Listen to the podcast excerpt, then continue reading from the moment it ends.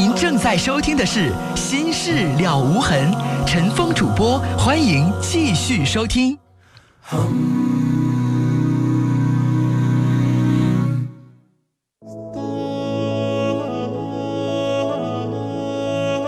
夜晚时分，这里有一个个精彩的正在经历的生活瞬间，这里让您终于可以听到那些已经渐行渐远却无法割舍的婚姻、家庭、情感的牵挂。来这里讲述你的烦心事，聆听城市夜晚最真诚的声音。陈峰和你一起聆听心事。倾听感动，陈峰主播，心事了无痕。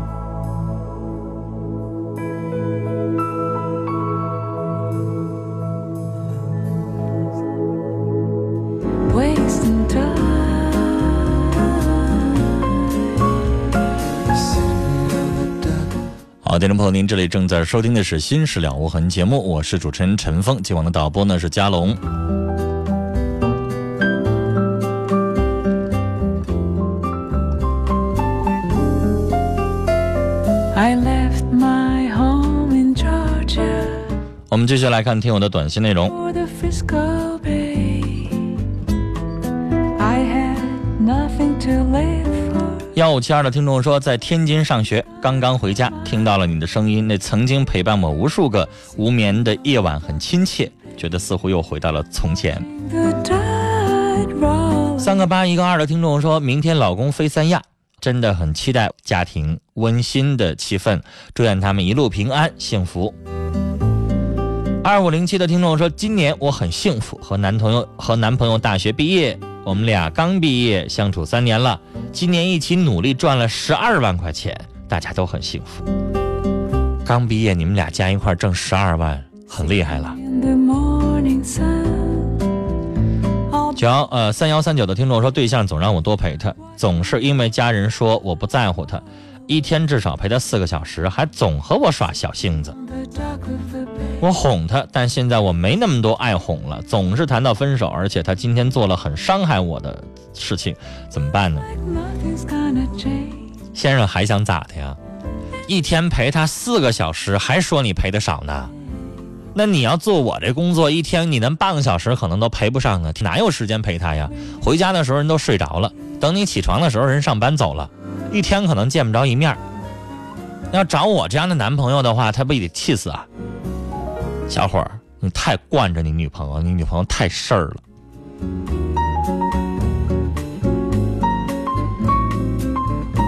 五零三六的听众他说：“我的好朋友很花心，两年前认识他妻子，是我另一好朋友的女友。恋爱时候他仍然非常的花。”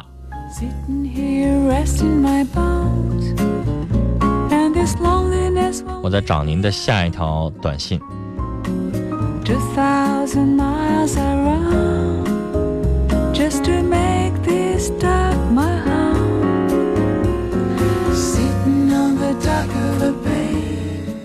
有的时候，陈峰为了等下一条短信找起来特别的费劲。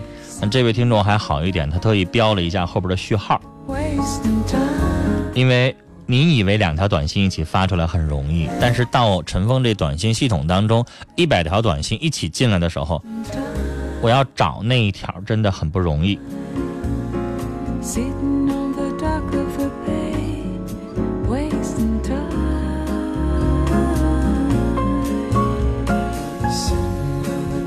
啊，终于找到了，说结婚之后没有再鬼混，但现在他妻子怀孕了，孩子肯定不是他的。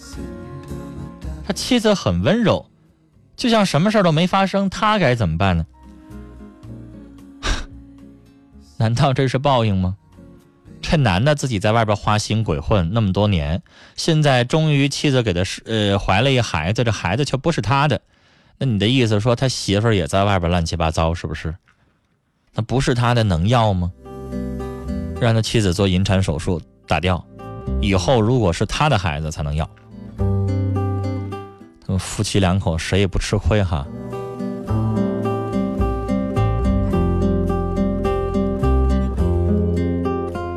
来，接下来我们接三号线。你好，您好，呃，你好，你好，你好，你好，嗯您说，我从事一是一个男性工作方面的工作，嗯，但是首先有很多人问我什么叫做同性恋，这不用解释，你吓不着我，你接着说你的。哦，我知道，但是说对于我来说，我很难回答这很难很难回答朋友中，但是他们还问我许多问题，他们是说，嗯、两个人在一起会有长久的，会有长久的吗？你做的这个公益是什么？是跟同性恋有关系的呀？呃、为什么有人会问你这样的问他也题呢？是，嗯，对你知道我是一个心理工作者，没人问我什么是同性恋。他要问我，我就告诉他，你上百度搜去。啊，这这么简单的问题，不用我给你普及。这也是我就是安逸公益的一方面吧，这个这个哦话题。你是为同性人群服务的，嗯，对。明白了？但是说刚开始的时候我根本不知道，嗯，但是说现在已经做了，但是说我就想，你是做的是那种类似于艾滋病人群的服务的吗？还是只是同性恋人群的服务？艾滋病之人啊。懂了，类似于黄丝带组织是吧？其实我很我也很想为大家服务，但是有嗯很多事情我并不是很知道。你为什么会想起来做这个行业呢？一般医生做志愿者，你呢？因为也是被朋友推荐的，因为以前也不是很了解你怎么想起来做这个志愿者呢？啊，因为在那个空闲的时候，因为我接触过这样的志愿者，接触过这样的，我接触的都是医生，他自己从事这个医生的工作，他一方面而且年生医年轻医生居多，啊，就是他自己本身就研究这个课题，他可以呃帮助一些志愿者，然后本身也是自己他科研的项目，对他来说他是这个可以有很多的这个自己的切身的体会的。那你呢？嗯，我因为也后来也是从从这个角度去想问题、想想事情的，你自己本身不是感染者吧？不是不是的，你身边有人感染吗？没有。我很纳闷，真的。如果你要是受到了刺激，身边有感染者，然后你你你要做个志愿者，我理解但是我我看过曾经这方面的报道，看到过哦阿城伊利的报道，啊、所以说我看到之后，我就懂了，懂了。那你今天打来电话要跟我聊什么呢？我就想聊，就是真正这个这个圈里有真正的爱情吗？你只是一个志愿者，你管他有没有爱情呢？因为有很多人在问我，而且你是做同，你做的不是同性恋的这个人群的志愿者，你做的是艾滋病人群的关爱的志愿者。你你你可能是做的这个行业，但是也不光是都是同性恋才能得艾，滋病但是说。他们之间是互助的一个问题啊。就是其实我想，你要这么来问我的话，同性之间有爱情吗？那我只能作为一个呃主持人也好，主持情感节目的主持人也好，作为一个心理咨询师也好，我要回答你有。如果没有的话，就不不存在同性恋这个词儿了。但是我什么叫同性恋？简单来说，就是同性之间产生的爱情呗。是但是我也我也曾经看过，在咱们中国，大家并不公认的一些这件事情。你讨论这个问题有什么意义呢？因为你知道，咱们俩讨论不出来什么结果。就像你说的，社会上有人有歧视。我们我经常接这样的电话的时候，有的短信就可能就骂他说一个大男人，你也好意思公开的在媒体当中说这事儿，就是说那个打来电话的人啊，还说这个这个也不知道羞耻，在广播节目当中公开说一个男人跟另外一个男人怎么怎么地，有的听众他听不下去。但是咱们俩讨论有什么意义呢？你能改变一个人能改变这个现状吗？咱们两个人谈完了之后就彻底改变了吗？我始终的观点，我在节目当中我会接这样的听众的电话，同性的、异性的、双性的都会接，因为我首先我自己就是一个情感节目的主持人，我私下里的身份，节目以外的身份，我可以是一个心理呃咨询师，是一个婚姻分析指导师。我要做的就是帮助大家解决生活情感当中的困惑。那他是情感困惑，我就可以帮助解决，我不会在意他是不是同性异性，但是我得有一个我自己，作为老师也好，作为主持人也好，我有一个我自己的态度，我的态度跟心理专家的态度是一样的，理解、尊重，但不提倡。今天我打电话，你要问我什么时候我能够把那个蛋去掉，我觉得不太可能。我不可能说理解、尊重、提倡，我只能是理解、尊重、不提倡。你应该懂我的意思。所以我认为咱们两个要讨论这个没什么意义啊。讨论说同性之间能不能长久，讨论大家对他会不会理解和尊重有意义吗？我始终觉得，如果两个人之间同性之间产生爱情，关上门他们自己过自己的日子，没必要拿个大喇叭跟世界所有的人都说吧，是不是？真正能够做到理解、尊重，就已经很不容易了。你还指着别人非得认同吗？对不对？我用的词儿是理解、尊重，不是认同。认同是另外一个层次的意思了。你说呢？嗯，我认为你应该跟我一样，比如说在我的节目当中，有人给我发邮件，有人预约我做心理咨询，我会正常的去对待他，我会帮助他处理问题，这就是理解和尊重。但认不认同是两回事儿。就像可能你是一律师，现在有一第三者要求你帮助他打官司，他打官司的理由是想跟那男的要青春损失费，跟那男的同居了这段时间，那男的答应他要什么东西，他最后那男的没给，那你可能会接这案子，接这案子你是为了赚那份钱，对，但你不你，但是你认不认同那小三的做法是两回事儿，对吧？那就比如说我接电话，我不能因为人家是小三我就不接人电话。就像我以前我还接过一位妓女的电话，那妓女最后还很生气，喊了一句：“妓女就不能有爱情吗？” 是啊，那人妓女我就不接人电话吗？我接完电话之后，我会对她的做法，对她的不能叫工作，对她做的事儿，我会有批评。但我不能不把人当人看，我还是要接她电话。她有问题我也会处理，但我最后我还要有一句话收回来：你做的事儿是不对的。是吧？嗯，但是我今天我这就是我要跟你说的话，我我是非分明嘛。嗯，对，我知道。就是什么就该什么，嗯所以他们的爱，你你就是理解尊重就行了，因为他们是人，你要做的也是尊重他们、理解他们，但是千万还有一个保留，就是你不一定认同，你也不一定提倡，是不是？尊重，你要是认同和提倡就毁了。提倡就是你见着一个男的，你做同性恋吧，嗯，不是这样那。叫提倡，那咱不提倡。啊，但是今天今天我的确遇到了一件事情，陈峰老师。唠了这么半天，你才整出了正题儿，快说吧。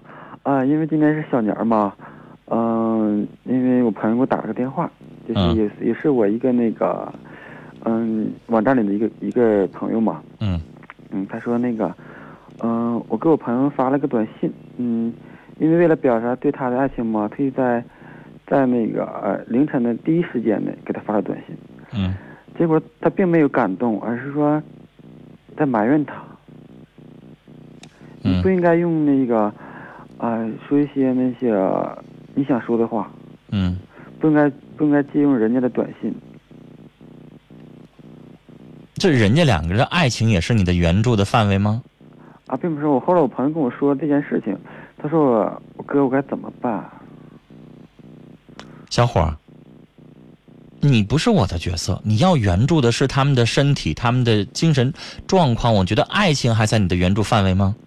是啊，后来我跟他说了，我说这个是你们两个人的问题。我说我对呀我就能你能你现在的身份，我认为是一个呃一个一个队友患有艾滋病人群的这样的人的关爱。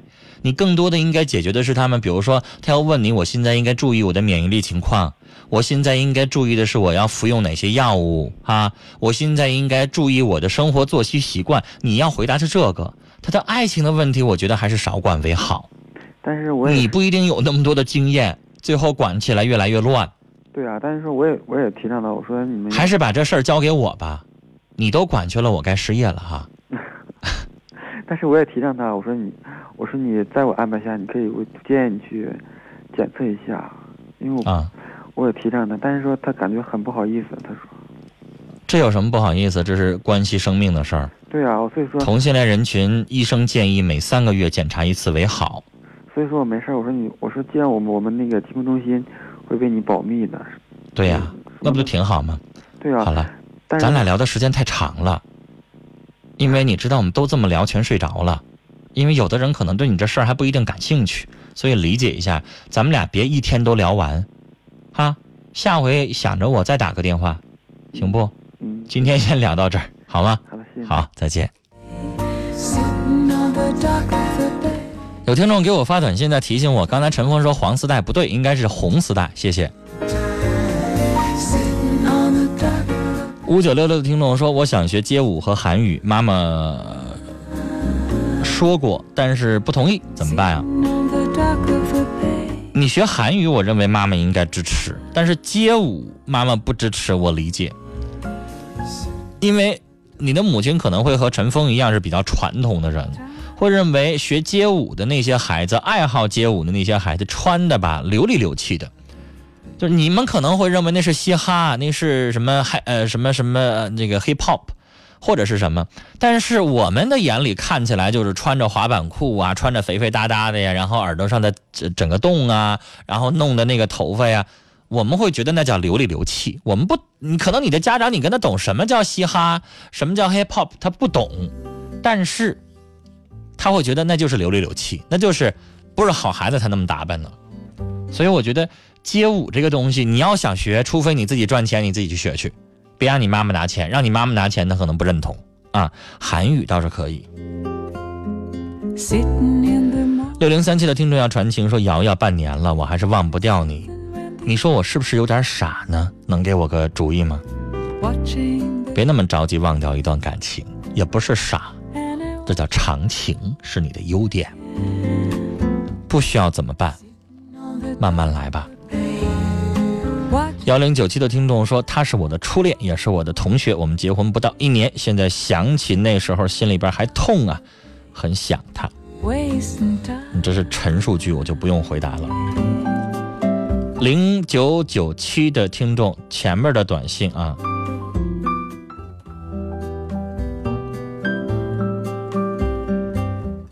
他在担心，那个女士的老公和妹妹是不是会有乱伦？问问婆婆。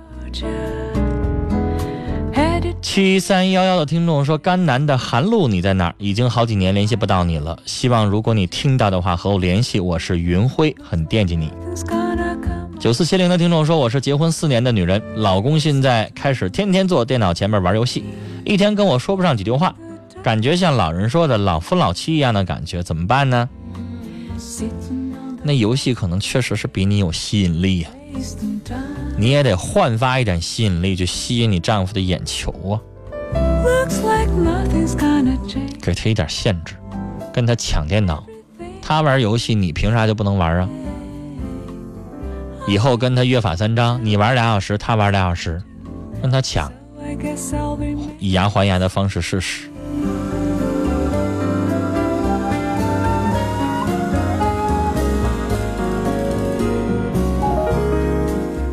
六五零的听众说，在学校喜欢一女生，她挺受欢迎的，喜欢她的男生不少。她只说我和别人不一样，但总觉得她总和别人暧昧不清，给其他男生弄得以为已经和她怎么着了。一个巴掌拍不响，这样是不是说明她也存在不够认真的问题？我应该怎么看待？还应该坚持吗？如果她是一个正经的女生，你会觉得那些对她玩暧昧、勾引她或者是追求她的一些人，她应该直接说清楚。但他不说清楚，周游周旋于各种男人之间，那就像你说的，这女人品质也有问题，别要了。来接三号线电话，你好。哎，你是陈陈峰陈峰哥吗？我是陈峰，你好。呃，我我我有个事情也也挺困惑的，我说这么个事儿哈。好。我是说那个我我一直在南方也也有十十几年了才回来。嗯。完了带女朋友回来了吧？完了之后。呃，女朋友吧，反正是说，她也就是年龄比较大了，结婚就是说，那个生育能力也没有了。完了，那个父母就是家人吧，不愿意。完了之后，有些事情吧，也吵吵了起来，吵了起来。完了，我也劝了，劝了之后，事情平息了，他就是也回南方了。回南方之后呢？呃，也给我打电话，让我到南方去发展。完了说这个，呃，母亲家家里家里这边吧，也不愿意让我过去。完了是我我觉得就是说，呃，我也挺挺两难的。先生，就你这女朋友比你大是吧？对，她今年大五岁。四十了。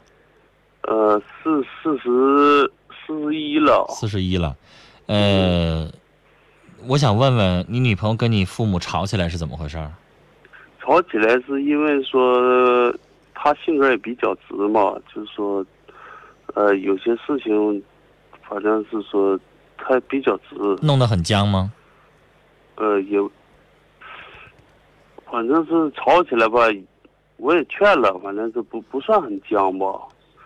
你知道，一旦跟你父母要是有一点点拌嘴的情况，你就应该拽着他立马走，劝也没有用，因为你父母会寒心。那现在小伙儿，哦我问你，你的情况，那你现在一直未婚没孩子吧？对，那你要跟他在一起一辈子没孩子，你愿意啊？是他他有孩子哦，他他他有一个孩子，人家的孩子是人家的孩子，你的孩子是你的孩子，是两回事儿啊。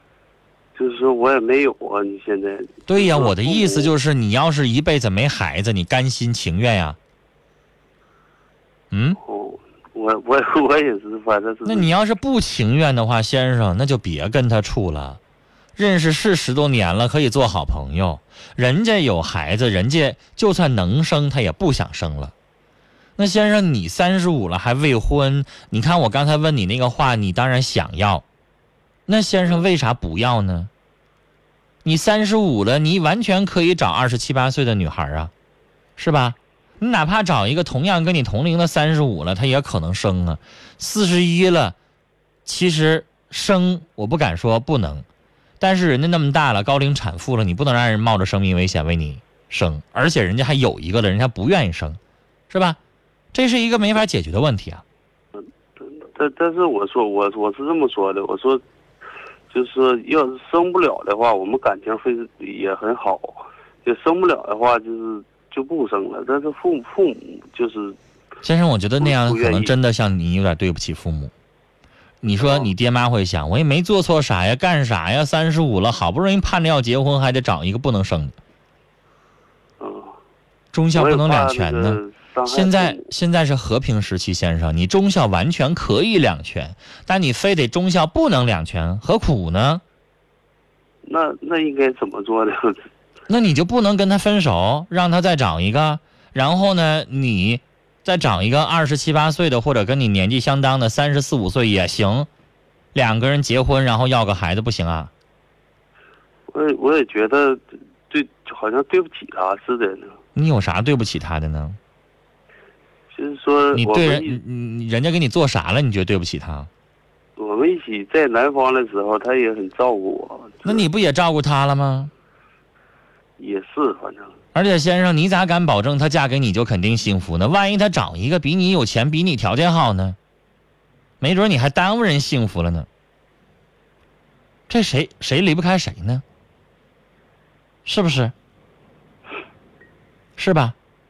先生，你没结过婚，你上来就给一个孩子当后爸，你爸妈能同意才怪呢。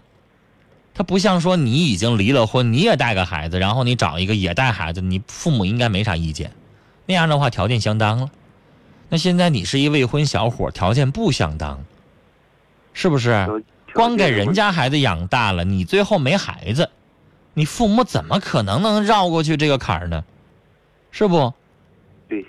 对，所以先生认识十多年了，分了手，我觉得应该也是朋友，是哥们儿。毕竟认识那么多年了，不可能不联系不来往，还是做朋友，该帮忙帮忙，有有有需要困难需要你帮忙的，该帮忙帮忙。